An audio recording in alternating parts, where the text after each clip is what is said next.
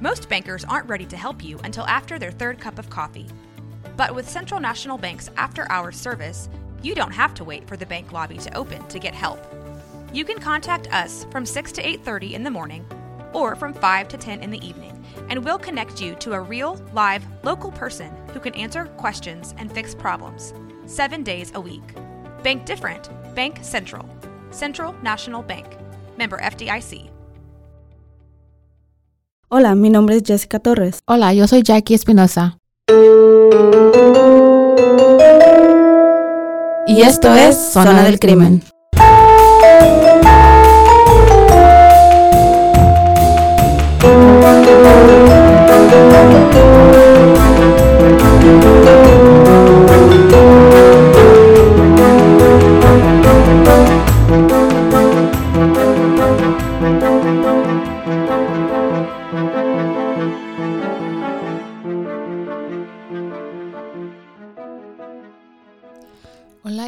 Bienvenidos a otro episodio más de Zona del Crimen. Yo soy Jackie Espinosa. Y yo soy Jessica Torres. ¿Cómo has estado?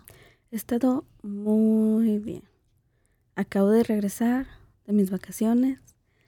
Me la pasé ¿Cómo? bien, relajada y ¿Ya te sientes mejor? Menos Sí. estresada. menos estresada. Creo que todo, creo que es necesario para todos tener una es como terapéutico juntarte con tus amigas y echar chismecito, um, desahogarse a gusto. Y Yep. vengo, la verdad, muy, muy contenta, muy feliz de, um, de mi descansito. ¿Y tú cómo has estado? Bien. ¿Ya se les están acabando las vacaciones? Yes. ¿Ya van a regresar los a niños a la regresar. No- escuela? No, he comprado nada de los útiles. Nada de ropa. You know, like, nothing. So, Ay, qué feo, qué feo gastar dinero en, en alguien que no eres tú. Ah, So- pero sabes, antes sí era puro yo, yo, yo, pero ahora, like, a lo mejor yo me, yo todavía me compro, pero obviamente a mi niña o a mi niño, primero, yeah, like, la oh, Jackie. está really, this is really cute. Oh, esos zapatitos, de- zapatos de, for Valerie, all the time. Es Pero un- los dejan bien rápido, ¿no? Como que ni vale la pena. no, I know. Tengo muchos que estoy, que ya dejó, and I'm just like, apenas te los acabo de comprar. Mm, ¿Miras este pantalón? Dos años, güey. Pero bueno, el día de hoy um, Te toca a ti. me toca. Y les voy a traer un caso que fue súper, súper conocido y creo que marcó algo importante en la historia del crimen de los Estados Unidos, ¿ok? Mm. ¿Están listos? Traté de resumirlo lo más, lo más, lo más que pude, pero hay muchos detalles y está un poquito largo, so paciencia, manténgase conmigo y mejor empezamos, ¿ok? Dale. La historia de hoy fue todo un escándalo en los noventas. Era un caso que pasó de ser tomado con la seriedad que se merecía a ser todo un show, y ambos involucrados fueron totalmente ridiculi- ridiculizados por el contenido de los hechos del caso. Estoy tratando de averiguar. ¿Alguna idea? ¿No es Lorena Babbitt? Yes, it is. ¿It is? It is. Güey, ¿cómo le atiné? I fucking knew it. Me venía diciendo un poquito, like, ay, it's really, really famous, it's really, really big. Y Sí, este fue un caso controversial. No mames. todo. Güey, se volvió en una, like, se volvió una héroe para todas las mujeres. Sí, sí lo hizo y fue idolatrizada por muchas y ahorita les voy a contar la historia por si no la conocen para que sepan por qué, ¿ok? Me, da- ay, me emocioné de- demasiado. Güey, está muy bueno, está muy jugoso. sí, sí. Y hoy pues lo vamos a recordar a después de 30 años, ya que se cumplieron de este, de este caso, este pasado 23 de junio. Y Mm. como dijo Jackie antes, que lo adivinó, se trata de Lorena Bobbitt y John Bobbitt, ¿ok? Mm. Y se preguntarán, ¿qué pasó entre estos dos para que hoy estemos hablando de su caso? Pues nuestra amiga Lorena ganó fama mundial porque nuestra amiga castró a su marido. Tan, tan, tan. Así como lo oyen, lo escucharon, le cortó su nepe, ¿ok? Su miembro. su miembro, su pene, se lo, pum, lo cortó. Su pifitofo. Censurado. Censurado, yes. Esta parejita de esposos cuya relación era extremadamente tóxica y como era de esperarse, pues acabó y muy, muy mal. Cuando Lorena dio sus motivos por los cuales cometió semejante acto, fue cuando se dividieron las opiniones públicas de todo aquel que conociera esta historia. Lorena fue puesta en tela de juicio ante todos y cuestionaban quién era la verdadera víctima en esta historia. ¿Una mujer que llegó al límite y explotó? ¿O si solamente era una psicópata con sed de venganza? Una mujer controladora y celosa. ¿Qué dice el público? Oh my God. Pues güey. vamos a conocer qué pasó para que ella llegara a ese, a ese punto, ¿ok? Sí, güey, acabó siendo noticia no, mundial. es que, me- es que los, los chistes se van a escribir solitos, güey. Güey, no sabes. Ya tengo muchos aquí en la puntita. espérate, espérate, aguántatelos. ok. Les voy a contar de Lorena un poquito más para conocer algo chiquito de su historia. Antes de todo esto, ah, de que pasara todo esto, antes de ser la señora de Bobbitt, su nombre de soltera era Lorena Leonor Gallo Coronel. Hijo de su- Nació en Bucay, Ecuador, en el año de 1970, pero creció en las Caracas, Venezuela, con sus dos hermanos menores. Fue criada en un hogar con reglas muy estrictas y dentro de la religión católica. Su papá trabajaba de dentista y su madre era ama de casa. Ellos pertenecían a una clase media promedio. Tras un viaje a los Estados Unidos, que fue su regalo de 15 años. Lorena quedó completamente ca- cautivada con el país. Era todo un mundo nuevo para ella. Se imaginó el típico sueño americano con el que todo inmigrante sueña. Y se imaginaba, ya sé, cómo sería su vida viviendo en este maravilloso país. Así que después de esa visita, Lorena se le quedó mucho eso en la cabeza. Y a la edad de los 17 años, en el año de 1987, Lorena volvió para quedarse en Estados Unidos. Obtuvo una visa de estudiante y tomó clases de inglés.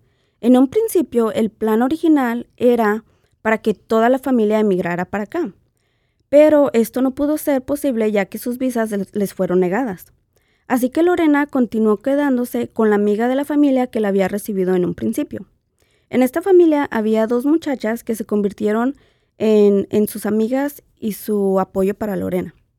Sin embargo, seguir sin su familia era difícil porque extrañaba a su familia y contempló la idea de regresar con ellos. Fue la misma familia de esta que la animaba para continuar con sus estudios.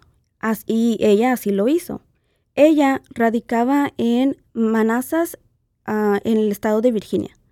Y fue un año después, en 1988, cuando conoció a John Bobbitt. ¿ok? Lo conoció en un baile o un bar que era para los oficiales de infantería de la Marina, del cual John formaba parte. John Bobbitt tenía 21 años de edad en este momento y era originario de Buffalo, New York. Nunca conoció a su padre y su madre tenía serios problemas con las adicciones, así que él y sus dos hermanos fueron prácticamente adoptados por su tío y se crió con sus primos como si fueran hermanos de sangre.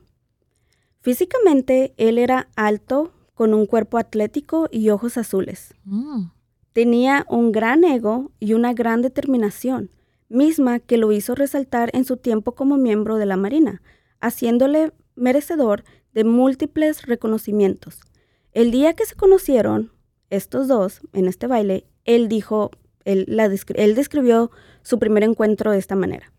La, la miré a la distancia, ella se miraba hermosa, inocente y tímida, así que me acerqué a ella y le pedí que bailáramos.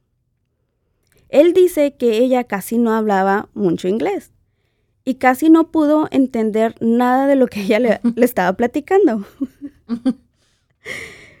Ah, esa, esa- esa noche, pero que le gustó mucho, así que le dio su número de teléfono para que siguieran en contacto.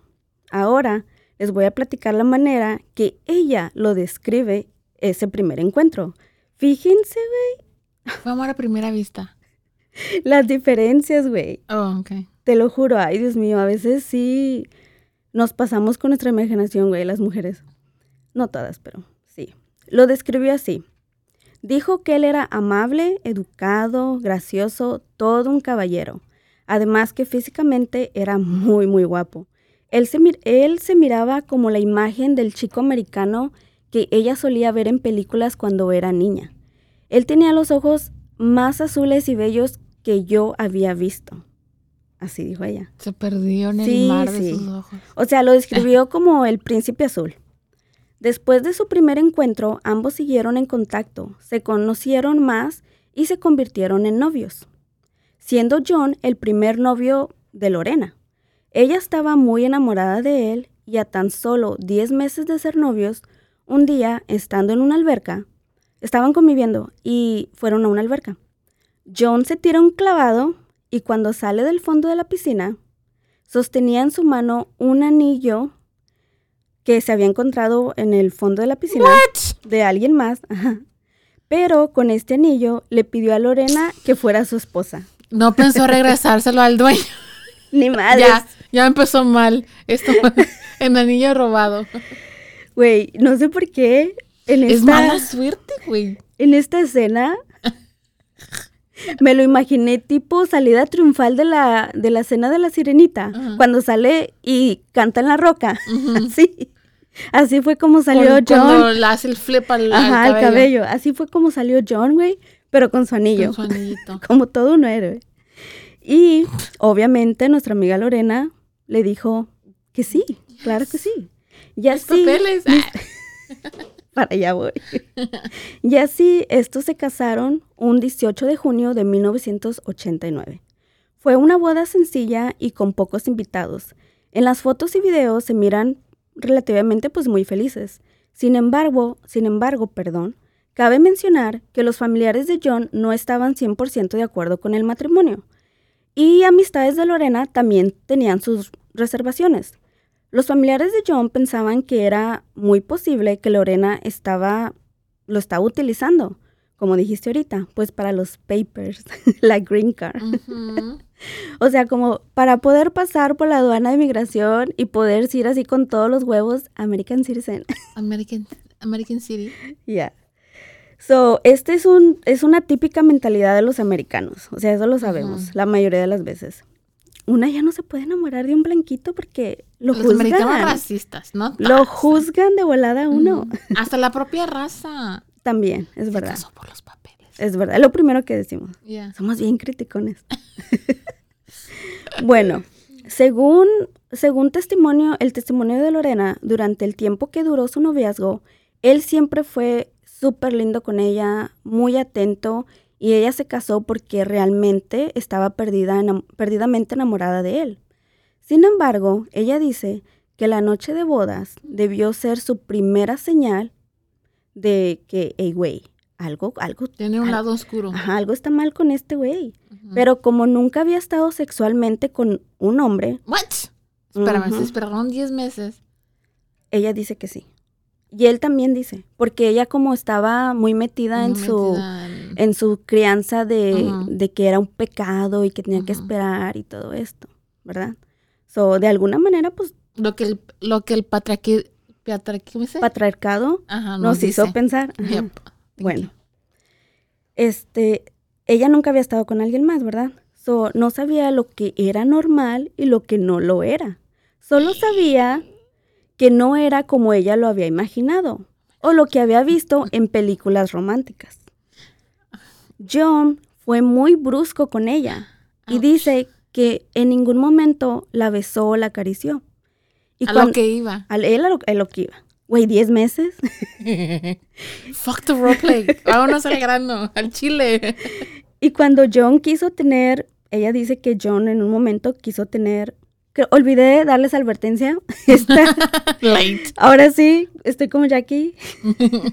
Va a ya estar, después que. sí, va a describir mucho um, contenido Sexual. sexual. mucho, ¿ok? So, advertencia. So, en un momento, John quiso tener sexo anal con ella. Lorena se... Red re- flag. ¿Verdad? Huge red flag. Lorena With the little brown. se ro- Iba a decir se rozó. No, perdón, se rehusó, se rehusó. Bueno, a lo mejor también lo otro. Cállate, Lo siento. Güey, este, sí, esto tiene que ser serio. Estamos hablando de algo serio y no se puede. Disculpen, público. Bueno, Lorena se rehusó diciéndole que era muy doloroso y que por favor parara. Este la dejó en paz, pero estaba muy, muy molesto. Pues sí, no le dio el chiquito. What the fuck? Después de un mes de casados, todo cambiaría. Y John tuvo un cambio que ella nunca se imaginó. Empezó con no consultándole, no consultando con ella ninguna decisión importante, incluyendo las finanzas. A pesar de que en ese momento la única que trabajaba era ella. Excuse me. Nada más se mantenían por el sueldo de ella. Y de hecho el resto del matrimonio Así fue, casi así, ajá. Lorena trabajaba en un salón de belleza como manicurista. La dueña del salón era amiga de Lorena porque previamente ya había trabajado para ella como niñera de sus hijos y se llamaba Jana Bisuti, quien también le había tomado mucho cariño a Lorena. John también permitió que su primo se mudara con ellos en el departamento donde vivían, sin por supuesto hablarlo antes con Lorena. La primera vez que John agredió físicamente a Lorena fue cuando habían asistido a una reunión en un bar y John había tomado de más. De regreso a su apartamento, en el carro iban John, el primo y Lorena.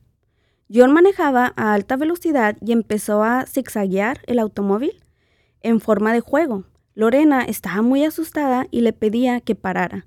Y al tratar de sostener el volante, John le mete un derechazo, güey, que le da en la boca, en el mero hocico, vámonos. Le reventó los Sí. Al mismo tiempo, sin decir nada, el primo, que venía en la parte de, atrás, solo le aplaudió festejándole lo que, Shut lo que, the fuck ajá, up. lo que había hecho. No mames. Mm. Lorena solo se quedó como en shock, se cubrió la cara y lloró en silencio hasta llegar al apartamento. Su primo se mudó unas semanas después, después de esto. Ese fue el primero de los abusos físicos de John, de John. En la intimidad también las cosas se pusieron más violentas, cada vez más y más. Cuando John bebía, esto pasaba más y pues con, con frecuencia. El abuso verbal tampoco se hizo esperar y John amenazaba constantemente a Lorena con el tema de, de migración, pero también por el otro lado religioso de ella, ya que él sabía que era algo que su familia le había inculcado desde muy pequeña. Le decía que el matrimonio era para toda la vida y que al ya no ser virgen difícilmente alguien más la aceptaría. Mm. También John la culpaba por sus infidelidades, porque este güey aparte le ponía el cuerno, güey. Diciéndole que él buscaba en otras mujeres lo que en ella no podía, porque ella no lo satisfacía plenamente. Seguido de sus actos de abuso, cada vez que John tenía estos comportamientos, venían el típico show de arrepentimiento. Los, sí, los arrepentimientos fingidos. Lle- Llenándola de detalles y falsas promesas, pidiéndole perdón, diciéndole que iba a cambiar, bla, bla, bla. Ya no la sabemos. Lorena sabía que su matrimonio no era normal. Sin embargo, ella no le contaba a nadie. Tenía demasiada vergüenza de que sus amistades y familiares supieran lo que estaba pasando. Porque al fin del día ellos pensaban que ella había logrado el sueño americano, güey. Los siguientes cuatro años fueron todo un infierno. Las agresiones fí- físicas eran más violentas, seguidas de relaciones sexuales donde Lorena era forzada a tenerlas, ya que ella declaró que esto le excitaba a John. Lorena llegó a decirle a John que lo que él hacía era violación. Él se reía en su cara y le decía que no había ningún tipo que, de qué hablaba, que eso no era violación. Cuando estás casada, eres mi esposa y te aguantas. Simplemente es una obligación marital. Es todo. False. Lorena llamó a la policía en, múlti- en múltiples ocasiones y John se burlaba cuando nada procedía. Él sabía cómo hablar y le decía que nadie le haría caso porque él era su marido. También John am, llamó a la policía en múltiples ocasiones, acusando a Lorena de ser ella la abusadora y violenta contra él. Pero algo cambió en Lorena cuando en el transcurso de este tiempo que duraron casados, ella salió embarazada. Ella estaba muy feliz y le hacía mucha ilusión la idea de ser madre, pero John tenía otros planes. Cuando se enteró del embarazo, todavía Lorena se lo quiso hacer así como, Surprise. como sorpresa linda. Cuando John llegó a la casa y se iba a sentar a comer, ella le puso como un babero de bebé y fue como le dio la noticia del bebé. John no recibió la noticia de buena manera, se enojó, le dijo que era su culpa, claro, y que ella sería incapaz de ser una buena madre y que por cuestiones financieras no estaban preparados para ser padres y que ella tenía que abortar el bebé. Ella le dijo que ella sabía que sería una maravillosa mamá si se lo permitía y que por favor no la obligara a deshacerse de su bebé. Sin embargo, él la obligó a tener un aborto y Lorena nunca se recuperó emocionalmente después de esto. Unas semanas antes de que Lorena llegara a su límite, personas cercanas a ella notaron cambios en su comportamiento, como el que temblaba de nervios, perdía la noción del tiempo, se quedaba como perdida en las conversaciones. Incluso varias clientes del salón se preocuparon porque ella era muy buena en su trabajo y en estas semanas tenía como ataques de nervios y al temblar no podía pintar bien las uñas o sacarles la ceja correctamente a las clientas. Las trasquilaba. Sí, No haz de cuenta. Ella no pudo más y se desahogó con una vecina, la cual le aconsejó ir con un médico y le dio unos volantes de información para mujeres violentadas. También le contó a su amiga, la dueña del salón. Para este entonces, Lorena dice que ella finalmente le había pedido el divorcio a John. Él dice que esto no es verdad y que fue él el que primero le pidió el divorcio. Incluso que habían tenido una plática de quién se quedaría con el apartamento que compartían. John dice que le dijo que un amigo de él vendría a vivir con él para compartir los gastos entre ambos. Un día, antes del incidente, Lorena va a la policía para pedir una orden de protección en contra de su esposo. Le dijeron que se tardaría unas horas en hacer el proceso, a lo que Lorena dijo que no podía esperar tanto tiempo. No se sabe por qué, pero después ella dijo que era por miedo, que era por miedo a que John se enterara de que se- y que se pusiera violento y que ya no le quisiera dar el, el divorcio, ya que al parecer John estaba actuando de una manera civilizadamente con, lo, con el tema del divorcio. Ese mismo día llega el amigo de John, llamado Robert Johnson, y estos deciden salir para festejar. John dijo que Lorena estaba enojada y que no se resignaba a ser una mujer divorciada, ya que esto la hacía sentir fracasada y que el divorcio era algo a lo que ella no creía, pero que él, que él insistió que era lo mejor porque ninguno de los dos eran felices. Esto se convertiría en un él dijo versus ella dijo. O sea, era Su palabra contra la de ella y la palabra de ella contra la de él. Esa noche, John y su amigo salieron como lo habían planeado. Ambos regresan de madrugada y John estaba muy tomado. Bueno, ambos. Aquí las versiones de lo que pasó en esas horas de la madrugada son completamente diferentes. Ella dijo que la madrugada de ese 23 de junio del 93, él llegó, se subió a la cama y empezó a tratar de tener relaciones con ella. Lorena se negó, tratando de forcejear con él y diciéndole que no quería estar con él. Pero John la sostenía con mucha fuerza, inmovilizándola, y que John se le subió arriba y que rompió su ropa interior y una vez más abusó sexualmente de ella. En cambio, John dijo que él llegó muy tomado, se quitó la ropa y se acostó, y que era ella la que lo tocaba para provocarlo y estimularlo, pero que no recuerda muy bien porque estaba demasiado tomado. Lorena cuenta que después del acto sexual bajó por un vaso de agua a la cocina mientras pensaba todo lo que había sido su matrimonio. Se le venían a su cabeza todos los recuerdos, todas las veces que John la había lastimado, golpeado, todas las veces que la obligó a tener relaciones, pensaba en el bebé que no pudo tener y lloraba. Y después dice que una ola de desesperación y enojo invadieron su cuerpo y explotó. Después miró un cuchillo y se dirigió hacia la habitación, retiró la sábana con la que estaba tapado John y paz, simplemente lo agarró y ¡zas! le cortó el pene. Le cortó el pene, o sea, de, de un solo corte. Vámonos. Dice que John no gritó, que todo fue muy, muy rápido, que ella salió corriendo de la habitación y se dirigió a su carro, aún sosteniendo el cuchillo, el cuchillo y, el, pene. y el, sí, y el pedazo de No pene, güey, en la otra mano. Maneja unas cuadras, camino a su trabajo y se da cuenta que aún está sosteniendo el pene de su esposo.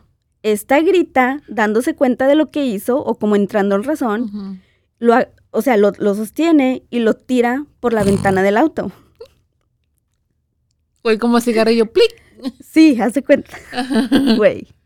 Ay, no. mames. Estoy tratando de tener seriedad. Porque pues está culero, güey, lo que hizo. Me chinga su madre el güey. Pero, sí. Ahora entienden por qué digo que este caso fue una burla y en su momento no se le tomó con seriedad. Ya. Cuando llega a su trabajo, obviamente nadie estaba ahí, era la madrugada, eran aproximadamente las 4, cuatro y media de la mañana. Se quedó ahí por un momento llorando y se da cuenta que aún tiene el cuchillo en, la- en- en su mano, todavía lo está sosteniendo. Y ella simplemente lo agarra y lo bota en un bote de basura. Después se dirigió a la casa de su amiga ah, Jana, la que era su, su jefa. Cuando llegó a casa de, de ella, el esposo fue el, que, fue el que abrió la puerta. Su amiga le preguntó qué era lo que había pasado, qué pasaba. Ella respondió, le corté el pene, le corté el pene. Oh. Su amiga estaba en shock y le dice que tienen que llamar a la policía para que ella pueda explicar. Mientras tanto, en el departamento, John despertó a su amigo desesperado. Dice que, dice que no recuerda sentir ningún tipo de dolor, solo que puso presión en la área. Porque ¿Sería la adrenalina o porque le cortaron como los nervios de... No lo sé, eh, puede ser eso, puede que también estaba demasiado intoxicado, o si estaba bien pedo, yo creo que se le bajó en ese momento, no sé, pero él dice que Güey, y no. luego pedo se te adelgaza la sangre. So he could have bleed to death. Well, he did bleed a lot, a lot, pero Ey, hombres, esto es para que aprendan, güey. él dice que él no recuerda el dolor o si sintió dolor en ese momento. Llamaron al 911 y este fue trasladado de emergencias a, a la- a un hospital. Al mismo tiempo, oficiales de policía Agarraron perros para buscar. Güey, No, hay perros busca pífitos. no. A este, a- haz cuenta que en ese momento les empiezan a mandar como la noticia a los, al a los policías que estaban en la área. Pero haz de cuenta que era de que, ¿cómo les decimos? De que, eh, que lo que tienen que buscar. ¿verdad? Ya, ya. Y cuando les decían, pensaron en un principio que se trataba de una, Una broma, broma. que esto no podía ser cierto. Incluso cuando le hablaron al médico cirujano que lo operó, él no estaba en el hospital. Le hablaron para que fuera de emergencia. Y también él pensó como que What? era una broma, o sea, que no era verdad lo que, lo que le estaban diciendo. Entonces, pues, empiezan, güey, o sea, empieza la, La búsqueda. la búsqueda. Usaron perros. No. That would have been funny. Ah, también estaban tratando de que Lorena les dijera o que ella ¿Por dónde, tratara, o ajá, menos, yeah. tratara de recordar qué había hecho con pues el miembro de su esposa, ¿verdad? Ella trató de recordar y les dijo más o menos donde ella podía pensar que lo había tirado. Um, cuando lo encuentran, porque sí lo encontraron, ninguno de los oficiales quería tocarlo. O sea, fue de que, pues, no, tú agárralo, güey. Ándale. Tú llegaste primero. Nada, tú, tú, güey, porque... un piedra, papel o tijera. Y el pinche pena y nada más como la de apúrenle, güey, que me estoy sacando, me estoy pudriendo. De hecho, en las fotografías de las evidencias, Oh my God. lo cual se me hizo. um, perdón. En las fotografías de la evidencia, cuando tomaron las fotografías, se cuenta que. Would that be considered pornography? No, espérate. Pero porque hay pen. O es que se miraba, bueno, sí se miraba cuando pones atención que er- lo que Lo era, que era. pero era un trocitito de carnita. Miseria, sí. En, la, en una de las fotografías de la evidencia, güey, está el policía parado a un lado del pedacito de, de De- pene. Y en la foto simplemente él está como parado, pero señalando hacia abajo. like right here, it's Sí, right there. ahí está, Apuntándole. porque no lo quiso Nadie lo tocar. quería tocar. No lo querían tocar, güey. Finalmente, uno de los bomberos que llegó después lo levantó y corrió a una 7-Eleven. Para los que no sepan, es una gasolinera de aquí de Estados Unidos que estaba al cruzar la calle. Tomó hielo y lo puso irónicamente en una de las bolsitas donde venden los hot dogs. Ya ves en las gasolineras. ¡Es salchicha! Sí. I'm Ahí, so sorry. ahí puso el pedacito No y luego puso el pedacito y le puso hielo. Oh my god, I can't. Imagínate si se hubiera comprado. Oh, pues ya que el pene, déjame comprarme un hot dog. Y se confunde. No mames. No, no, no. Los médicos no podían creer lo que miraban. No sabían cómo lograrían o si siquiera era posible colocar el pene de este hombre de nuevo en su lugar. Después de varias horas de cirugía, se logró pegar el pene de John otra vez a él. I wonder si sintió la. Si re- le regres- regresó la sensación. Like, 100%. Pues era algo que los médicos no sabían todavía. Nunca había pasado esto, o sea, nunca se habían o habían tenido que hacer una cirugía de este de este tipo. Like, ¿Sabes qué? Te vamos a cortar lo que te falta. Te vamos a hacer un transgender. O Ah. de hecho, uno de los médicos fue lo que pensó que era la mejor opción. En una de las entrevistas, él dice, yo iba listo para hacer y tiene un nombre, disculpen. vagina. Yeah, No, sure que el tiene un nombre, no, no recuerdo en ese momento. Es un térmico, término médico, obviamente. Y, pero de cuenta que dice el médico, hasta el mismo, hasta el mismo cirujano, güey, dice, yo iba listo como para hacer este tipo de cirugía y simplemente ayudarle a que se resignara a hacer pipí sentado por el resto de su vida. es todo lo que dijo, güey. Yo así de que, no. Que es humillante eso. ¿O qué? Nah. Mm, Para ellos, hombre, güey. yeah. O sea, y más en este tiempo. Yeah. Aunque fue hace 30 años y fue en los 90, te das cuenta que de- realmente estaba mucho, había muchos temas de tabú todavía. Todavía. Yep. Fue muy revolucionario, pero también todavía existía muchas cosas que, de las que no se hablaban. De inmediato la noticia se hizo pública y todos estaban completamente impactados por la noticia. Reporteros salieron a las calles para preguntar la opinión de la gente local, o sea, de donde ellos am, eran. La mayoría de los hombres tenían una cara, güey, de, de susto, o sea, de, de que no lo podían creer. Pensaron, ¿cómo puede pasar esto? Pobre hombre, no sé Nunca jamás devolvieron a alzar la, la voz a la mujer. No. Imagínate. Para, bueno, para allá vamos ahorita. No, es que mi vieja me va a cortar, mejor me calmo. Oh perdón, me quedé en que la mayoría de los hombres pensaron, ¿cómo puede pasar esto?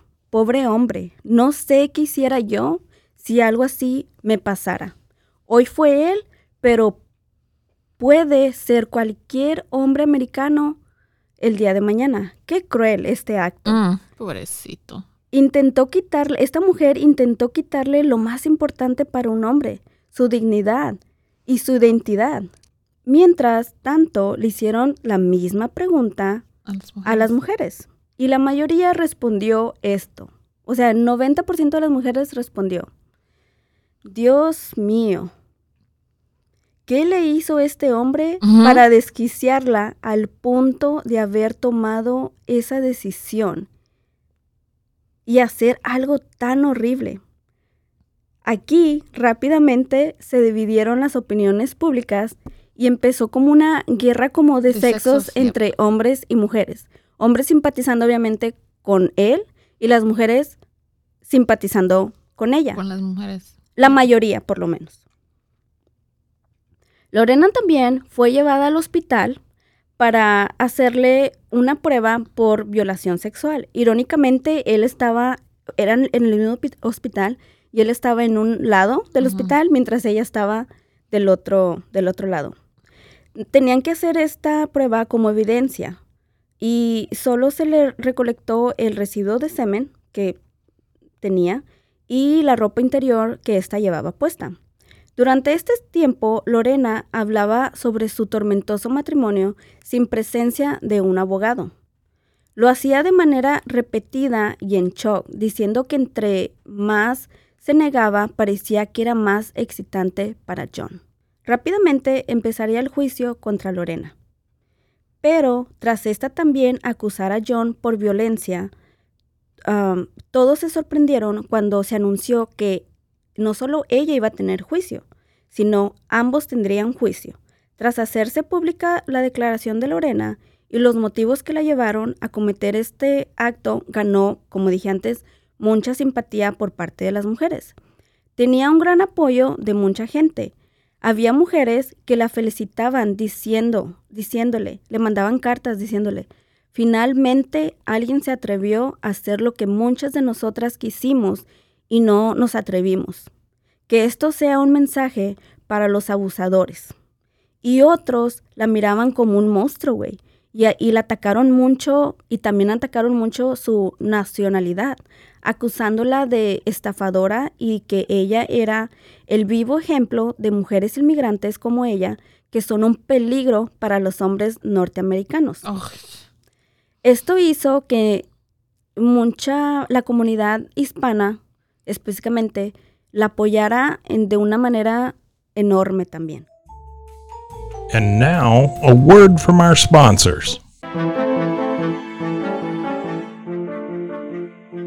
El caso se volvió un hazme reír y estaba en todos los noticieros, periódicos y revistas. O sea, primera plana. Solo había un problema. Nadie de los medios en este momento se atrevía a poner la palabra pene. No podías poner algo así en la televisión o en el periódico familiar. Así que siempre optaban por otros nombres, como miembro, aparato reproductor o órgano masculino.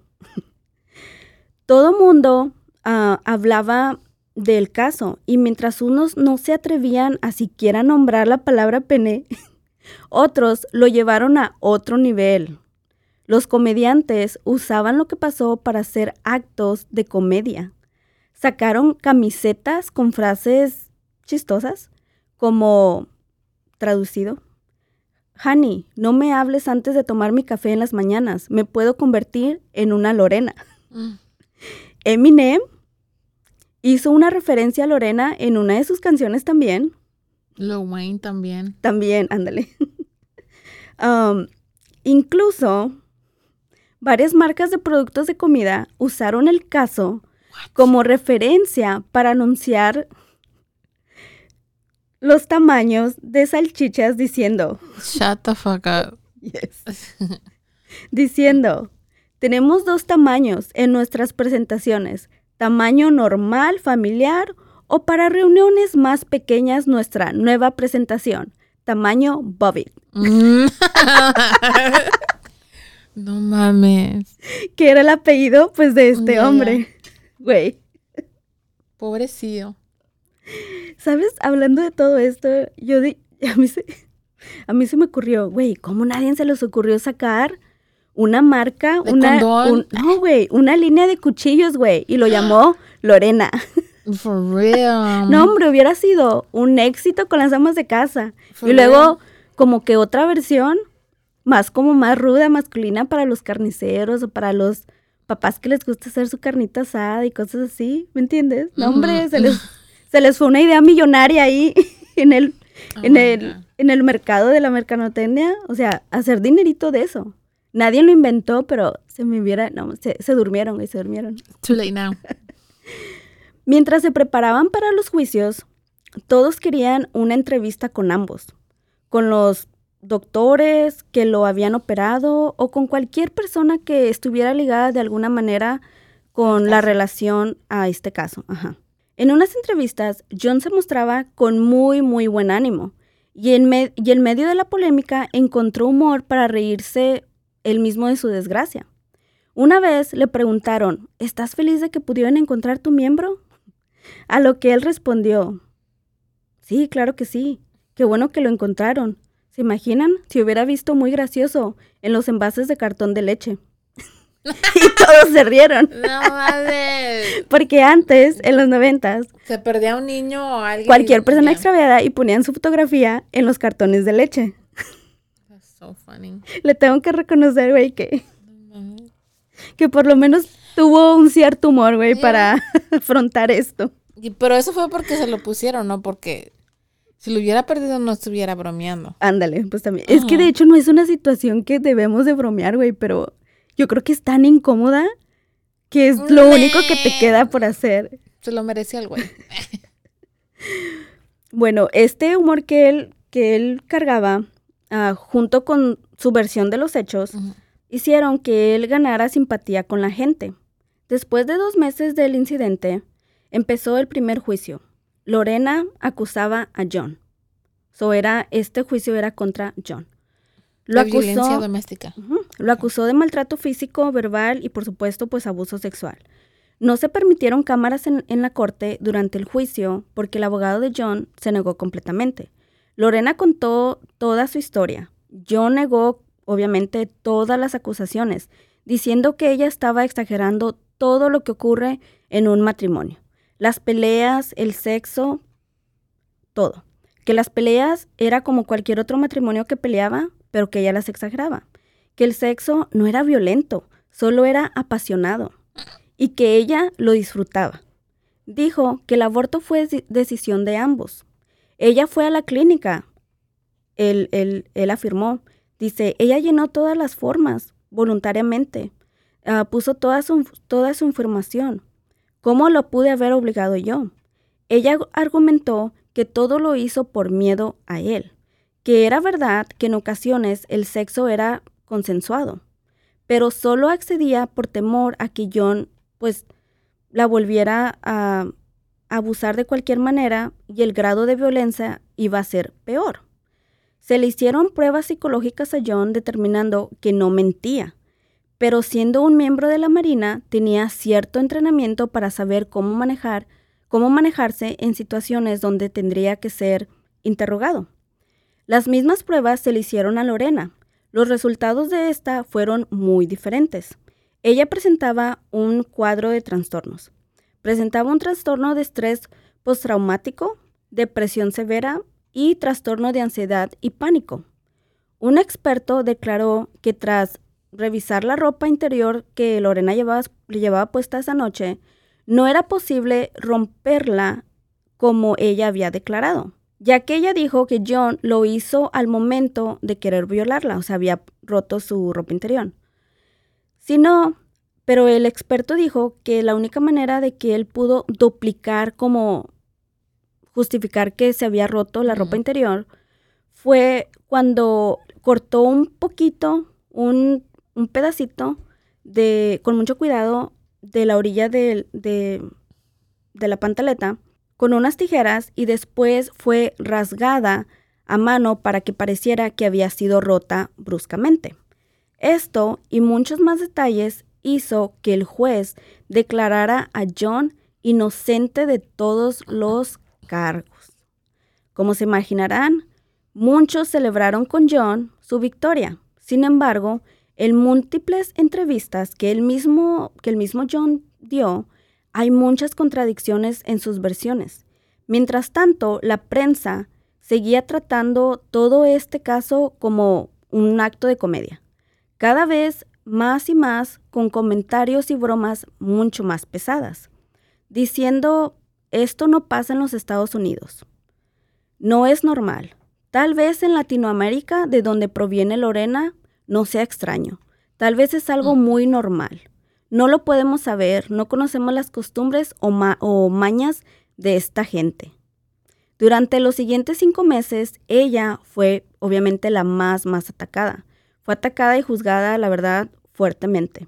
A este momento, la sociedad miraba a John como la víctima y él aprovechó de esto para tratar de limpiar su imagen, mostrando otra cara de él, uniéndose al circo que se había convertido esta historia.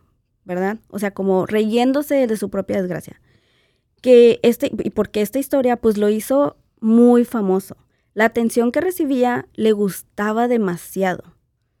O sea, pedían a John para todos lados. Todos querían entrevista con él, todos querían este, estar cerca de él o que hiciera algo para ellos. Cinco meses después, el primero de enero ya del 94, comenzó el juicio en contra de Lorena, acusada de mutilar a su esposo. Esta vez las cámaras de los medios de comunicación fueron permitidas. Una vez más, Lorena dio sus motivos y lo que la llevó a atacar a su esposo. Hubo muchos testigos en su contra, pero también muchos a su favor. Entre ellos, vecinos de ambos que declararon escuchar a John gritándole y ser abusivo con Lorena, Incluso ex compañeros del de los trabajos donde había estado John declararon que él contaba y presumía las cosas que le hacía su esposa, entre risas, sin ningún tipo de remordimiento. Contaron cómo en muchas ocasiones John contaba que le encantaba tener sexo anal y ser agresivo en el acto porque lo excitaba. Jenna Bisturi, lo escribí mal, perdón. Jenna Bisturi la dueña del salón donde trabajaba ah, Lorena declaró haber visto marcas de moretones en el cuello de Lorena, así como en sus hombros y entrepiernas, lugares donde fuera fácil ocultarlos, nunca en el rostro o brazos. Clientes del lugar también ah, dijeron cómo notaron cambios drásticos en el comportamiento de ella. Se determinó que Lorena era muy pequeña, en tamaño y peso a comparación de, él, lo que hacía casi imposible que Lorena se pudiera defender de las agresiones de John. ¿Y recuerdan todos los síntomas con los que fue diagnosticada en el juicio de su esposo, que en su momento no le favorecieron? Bueno, en esta ocasión ah, jugaron a su favor. Y una psicóloga declaró que todos estos cuadros de trastornos no, eh, que ella presentaba Ah, hacía que ella no tuviera la capacidad para controlar sus impulsos en el momento del ataque. Así que para la sorpresa de muchos, Lorena fue declarada también inocente de todos los cargos. ¡Bravo! Se hizo justicia, o eso pensaban, ¿verdad? Muchas mujeres celebraron con ella sintiendo la victoria de Lorena como suya propia. La miraban como una heroína, una mujer que se había atrevido a ponerle un alto a su abusador, dejándole un claro mensaje al asegurarse de que nunca más permitiría que la abusara. Al ser declarada inocentemente, Lorena fue puesta en un hospital psiquiátrico donde permaneció por 45 días y fue tratada uh, psicológicamente. Lorena mostró una recuperación favorable y siguió asistiendo a terapia. Dio entrevistas animando a mujeres que estuvieran en situaciones similares a pedir ayuda y a salir de sus abusivas relaciones. Por el otro lado, John tomó un camino muy diferente que el de Lorena.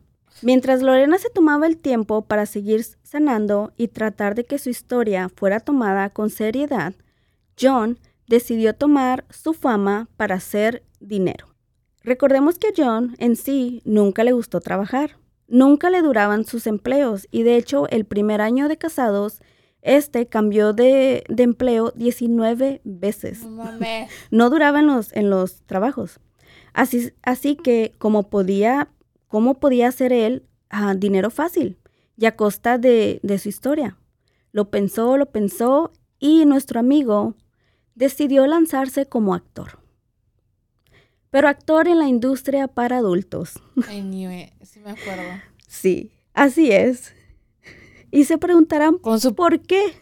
pene todo deforme. Pene viejo. Pero viejo. ¡Viejo! Voten por Wendy. Ay, no es cierto.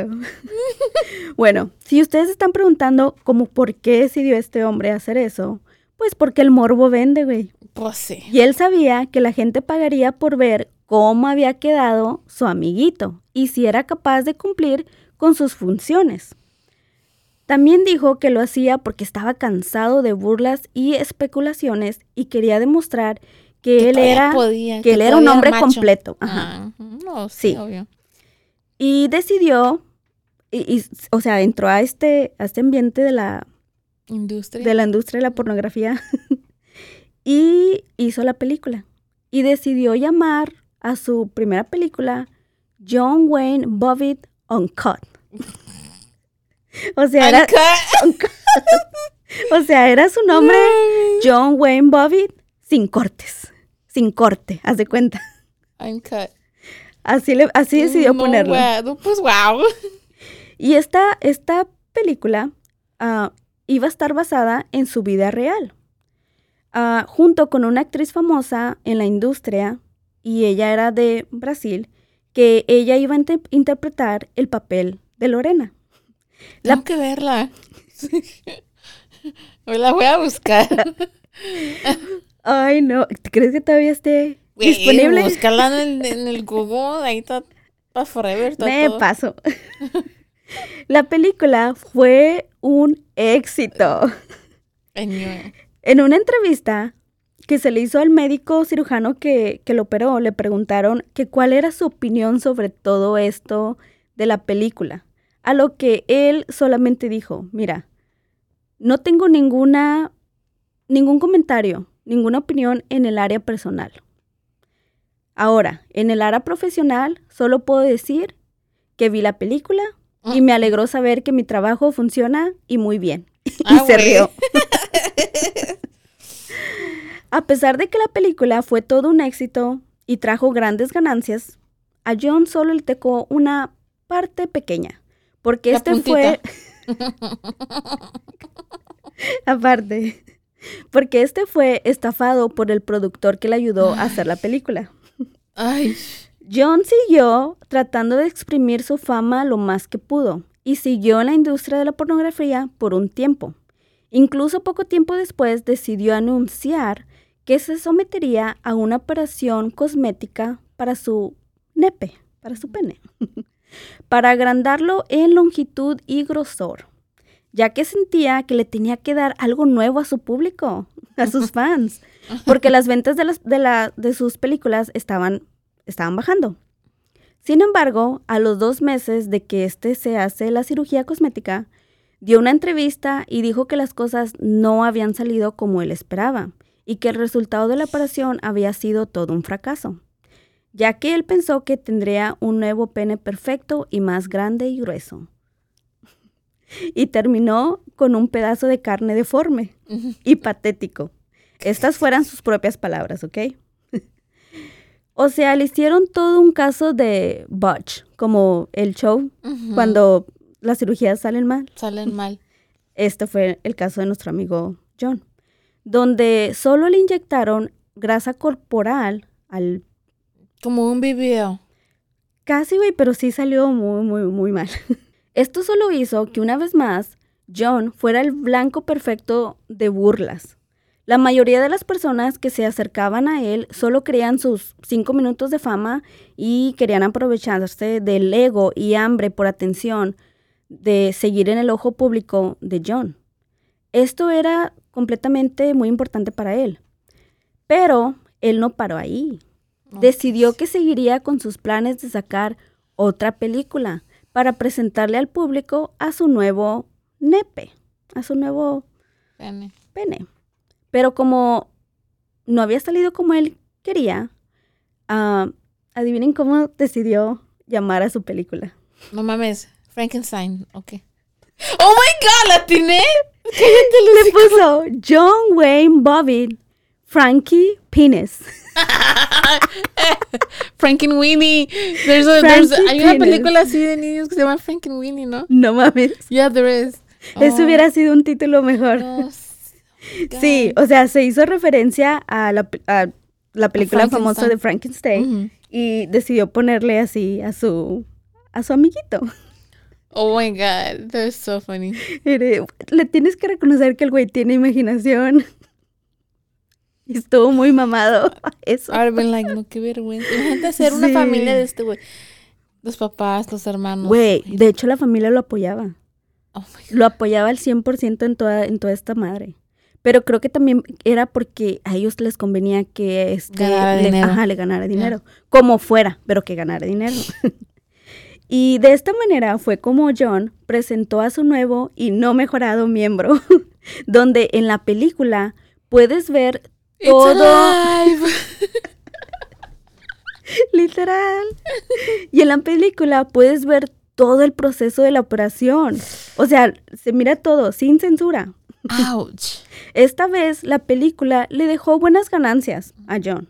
Sin embargo, John debía mucho dinero a la IRS. Ay, Dios mío. mucho, tenía muchas deudas. Y además se dedicó a derrochar lo que le quedaba después de que pagó y muy pronto se encontró en vez. banca rota. Ujú. Así que nuestro amigo John se consiguió otro hobby. Güey, este fue de mal en peor.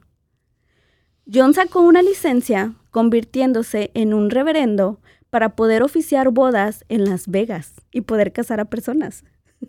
Porque aunque ustedes no lo crean, güey, existían personas que querían ser unidas en el sagrado matrimonio por este hombre. No manches. Al pasar de los años, John sigue siendo tomado como una burla por cada una de sus decisiones. Pareciera que le cortaron la cabeza de arriba y no la de abajo. La- Güey, es, está, es- su historia es de que... Güey, ya. Y es cuando, es cuando la gente se empieza a dar cuenta realmente de que ella nunca mintió. O sea, porque es- empezaron a mirar el comportamiento de este y cómo era y lo que estaba haciendo. Narcisista. Porque en un principio realmente a ella la atacaron y la decían que no importaba lo que él hubiera hecho, lo que ella hizo fue demasiado cruel y fue algo que una persona normal no hace. Hubieran preferido que mejor él la matara. Es como que suele pasar en ese la mayoría tiempo- del tiempo. en ese tiempo así era. Y de hecho para allá voy ahorita. Su popularidad iba disminuyendo con el paso de los años. Y en 1988, John consigue un empleo en un strip club. Que se llamaba Bonnie Ranch, donde fue contratado para recibir a la gente. O sea, prácticamente, ¿Es en Arizona? no, era en, en Nevada. Oh. Es donde, es donde se estaba muriendo el Lamar Odom. No me acuerdo. Porque it's legal there. Prostitution, I think. Ok, no me acuerdo. Yeah, it is. The Bunny, Bunny Ranch. La verdad no te sabría decir. Fue donde Khloe Kardashian encontró a su marido.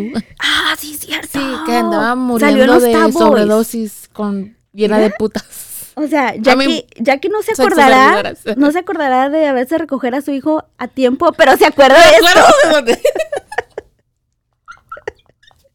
Pinche Jackie. Random, random Ok. information que tengo en la Ya sé. cabeza. Que se te vino. Yeah. Oh, es que a ti te gustan las Kardashian, se me olvidaba. Al- Está bien, Jackie, está bien. no me gustan, me gusta verlas. Eh, Eso fue lo que quise decir. Okay, I watch them. Bueno, sorry, me quedé en que lo contrataron en este club y que prácticamente él solamente abría la puerta para las personas. Él los recibía, o sea, era el hostess. Y literal, él solamente abría la puerta y decía, hola, soy John Hobbit, bienvenido al famoso Bunny Ranch. Muchas de las personas se quedaban en shock de verlo ahí. John, ay no. John era como la atracción rara o exótica del lugar. Las revistas amarillistas lo amaban principalmente para tener una nota pues morbosa sobre él. Trataron de enseñarle a trabajar en el bar de, de ese mismo lugar, mas este pues no se le daba. Compañeros de él declararon que era muy distraído, que se confundía fácilmente y que no retenía mucha información. Ay, pendejo. Por no decirlo de otra manera, fueron amables con él. Después trataron de enseñarlo y moverlo a, otra, a otro lugar como chofer de la limusina del lugar. Pero pues tampoco funcionó porque no era responsable y manejaba ebrio. Y se comportaba como un adolescente. Incluso se enojaba con los clientes si no lo reconocían o hablaban con él. Sus compañeros lo describieron como un tipo amable y agradable la mayoría del tiempo, pero que en cuanto se embriagaba se transformaba en un hombre grosero y violento. Y este, pues obviamente terminó siendo despedido de este lugar. Cuando su familia se enteró, por eso te decía, eh, se enteró de que lo corrieron, fueron a la casa de la dueña del, del, del, bar este para exigirle que dejara que su pobre Johnny regresara a trabajar. Johnny, pasan los años y Johnny se volvió a casar. Sorprendentemente, dos veces más. No mames. Güey, ¿quién fregados ¿Cómo? ¿Cómo? ¿Cómo sabiendo lo de esta persona? A mí, ok. ¿Te atreves otra vez?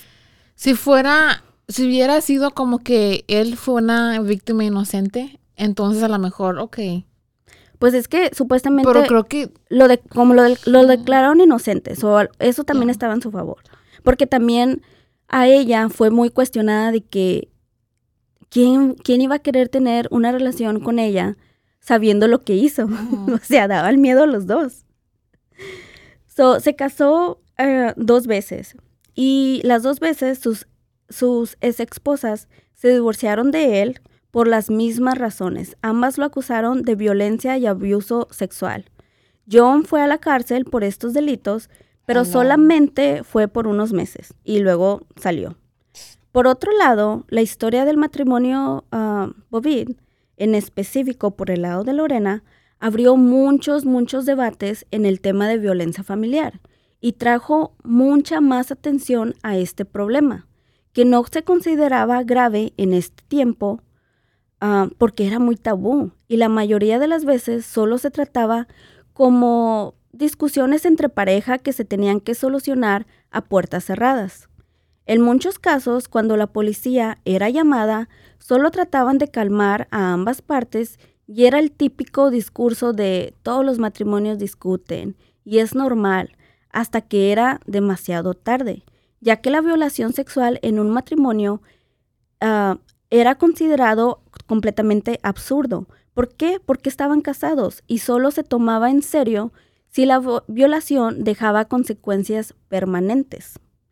El caso de Lorena obligó a la sociedad y a las leyes conyugales a traer un cambio que era necesario.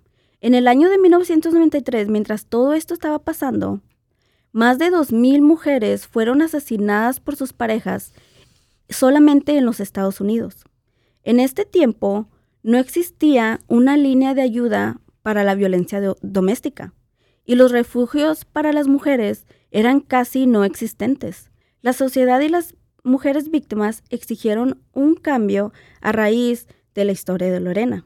Lorena ha dedicado toda su vida a traer atención a este problema y ha creado diferentes fundaciones para ayudar a las mujeres en situaciones de violencia intrafamiliar. Al pasar de los años, Lorena nunca ha negado lo que ella le hizo a John y siempre tomó responsabilidad por sus actos. En la actualidad, ella dice ella dice que ella considera a los dos ah, como víctimas de su historia, porque reconoce y sabe que lo que ella hizo estuvo mal y se arrepiente de haber lastimado en esa manera a John. Por otro lado, John nunca ha aceptado su culpabilidad. Ah, él se sigue justificando y sigue negando todo tipo de acusaciones. Él sigue afirmando que Lorena lo atacó por venganza, que ella se sentía despechada al saber que él quería abandonarla y quería el divorcio, que por eso ella lo hizo. En el año 2009, en un programa de televisión, John pidió una disculpa a Lorena, diciéndole que lo perdonara si ella se sentía Mm. que él había sido violento y no la había tratado bien en el matrimonio. Sin embargo, al pasar de los años, John sigue tratando de comunicarse con Lorena. Le sigue enviando infinidades de cartas, los 14 de febrero, los aniversarios de ellos y en, sus, y en su cumpleaños, diciéndole que le encantaría tener otra oportunidad con ella Fuck no. para hacer las cosas bien esta vez. Que ella es el amor de su vida y que nunca va a existir otra igual que ella. Que nunca la va a olvidar. En una de las cartas le propone que vuelvan y que tengan un hijo juntos. Eh. o que se junten para dar una entrevista. Que él conoce a gente interesada y que pagaría mucho dinero Ahí por está una, por una- por una am, entrevista exclusiva. Y que si ellos dos regresaran, sería la historia perfecta de amor. Demostrando que el amor todo perdona, todo lo puede y puede superar cualquier tipo de, de obstáculos. Este tipo está demente, güey. Lorena, Mm. obviamente, nunca ha respondido a ninguna de sus cartas y en la actualidad ella tiene una hija adolescente y está felizmente casada. Y sigue ayudando a fundaciones dedicadas a la violencia intrafamiliar ah, para mujeres. Se presenta en conferencias dando ah, discursos de motivación y alentando a las mujeres para que sean sobrevivientes y no víctimas de este tipo de casos. Y este fue el caso de Lorena y John Bovid. ¿Qué les pareció esta historia, güey? Que Estuvo, es, es una historia. estuvo duro. Sí, es una historia que tiene de todo, de todo, de todo. Y que lamentablemente, como ella dice, en su momento nunca se le trató con seriedad. I mean, nobody died, but Nadie murió. pero estás mal. I mean, no Los dos fueron declarados inocentes, aunque ella tuvo que ir y estar encerrada en un psiquiátrico, lo cual en una entrevista ella dice que se, ella se sorprendía mucho porque ella decía, ¿yo? Él es el que debería también de, de recibir Yeah, yeah. ayuda psicológica, pero esto no se, no se llevó a cabo. Pero realmente fue un, fue todo un, un- una rebelión, güey. Fue una rebelión porque muchas mujeres salieron, exigían, exigían un cambio porque prácticamente se declaraba un, un caso de abuso, ah, de abuso entre un matrimonio cuando la mujer la mujer había sido asesinada. Era Sí. cuando se declaraba. Antes no. si hubiera sido de que ella se hubiera aguantado y él la terminaría por, no sé, matándola, no hubiera hecho tanto, tanto news. Algo así. Sí es serio, güey. Like, I feel like es como si él hubiera cortado los senos a ella. Es lo que mucha gente decía. Haz de cuenta que fue de que se lo toman a broma porque es él. Pero si hubiera sido al, al, al- Al contrario, de que él hubiera mutilado una parte Pero la, la de ella. diferencia, la diferencia es que la mayoría del tiempo el hombre hace eso porque es un abusador, ¿me entiendes? Sí, Ella lo hizo no porque porque ella era la porque quisiera. ajá, como que she snapped. She did. Tuvo un colapso um, emocional. Y todas esas emociones que ella se había guardado, todas las cosas que le había pasado, simplemente la llevaron a decidir a sentirse que era la única solución que ella tenía. En ese momento ella sintió mucho, mucho coraje, mucho dolor y más porque ella estaba realmente enamorada de este hombre. Este hombre realmente la obligaba a tener relaciones sexuales, A la lastimaba fuertemente y ella, ella dijo, ahora that's it, hasta aquí Yo llegó. digo que para mí la última gota que hubiera derramado en mi vaso hubiera sido del que la forzó a abortar al niño cuando ella no quería. sí, estoy- me sorprende que en ese entonces tampoco no hicieron un gran pedo sobre el aborto porque like she didn't want to, ya. right? Es como esa decisión de ella. Y de hecho, ah, cuando ella fue a la clínica, este, él la acompañó porque para practicarse el aborto ella necesitaba la autorización de su Mm. marido. Hmm. Eran de, este caso es Mm. de veras, esto yo se los resumí, está en resumen. Hay un documental ah, del caso en Amazon. De hecho, ah, no lo han visto, pero tiene súper buenas ah, recomendaciones. Está muy completo. Por lo que pude ver, nada más pude ver, o sea, nada más me metí a ver el, el tráiler. Y se mira muy bueno, la verdad. También existe una película, pero pues esa, no la porno, una película The uncut version. de un cut, no, una película que Lifetime, ¿no? Creo que algo así la hizo. una. Ajá. Obviamente está más censurada y PG, está más, yeah. ajá, porque es un canal familiar, por decirlo así. Pero Lifetime. Lifetime it is, No, Lifetime. You mean Hallmark. Ah, sí, me es confundí. diferente. Lifetime tiene más como de murder Sí, sí, mystery. es verdad. Hallmark es más como na- navideña. y- Navideñas y romanticonas, y sí. Yeah, yeah. My bad, Jackie. Pero bueno, este fue Estuvo mm, interesante. interesante. Güey, ¿cómo le atiné? I knew- me venías diciendo un poquito, and I was like, pues, ¿cuál será? Y like, se hizo bien grande, like, it was a big deal, and I was like, Y, y además te dije, te dije, creo que es el primer caso que yo hago que es súper reconocido. Porque de hecho me, a mí me gusta mucho traer casos que no son tan conocidos para darlos a conocer y cosas así. Porque a veces se siente como que este tipo de casos, o sea, ¿qué más puede salir? ya, ya lo han como Ted Bundy, Ándale. Pero, ándale, como que, ¿qué más puede salir de este caso? Pero como este caso lleva literal 30 años y todavía seguimos teniendo como cosas nuevas que, salen por parte de, de de, los dos de lados. los dos lados, porque obviamente siguen vivos y siguen dando entrevistas y cosas así, y a veces salen detallitos así. Y dije, bueno, dale. Y más se me hizo más interesante como traerlo, porque como a, a través de los años, de alguna manera, sí evolucionó.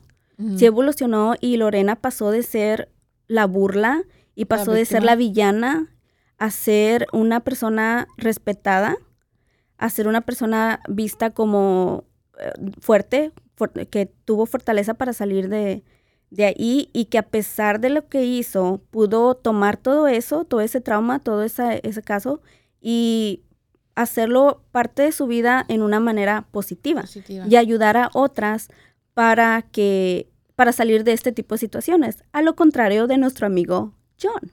Como dicen, el tiempo da la razón. John sí realmente fue como cavando más y más y más, más y más y más su tumba. y hasta el día de hoy realmente es, es, es un es un tipo que da risa. No puedes sentirte ni siquiera mal por él. O, sorry, al menos yo, no. Pero ese fue el caso de hoy. Espero que lo hayan disfrutado. Disculpen. Las burlas sabemos que es un caso serio. Simplemente es casi imposible no, no hacerlo. Espero que les haya gustado, que los hayan disfrutado. Te doy gracias, Jackie, a ti por haberme escuchado el día de hoy. Y esto fue, Zona del crimen. yo soy Jessica Torres. Y yo soy Jackie Espinosa. Nos vemos hasta la próxima. Gracias.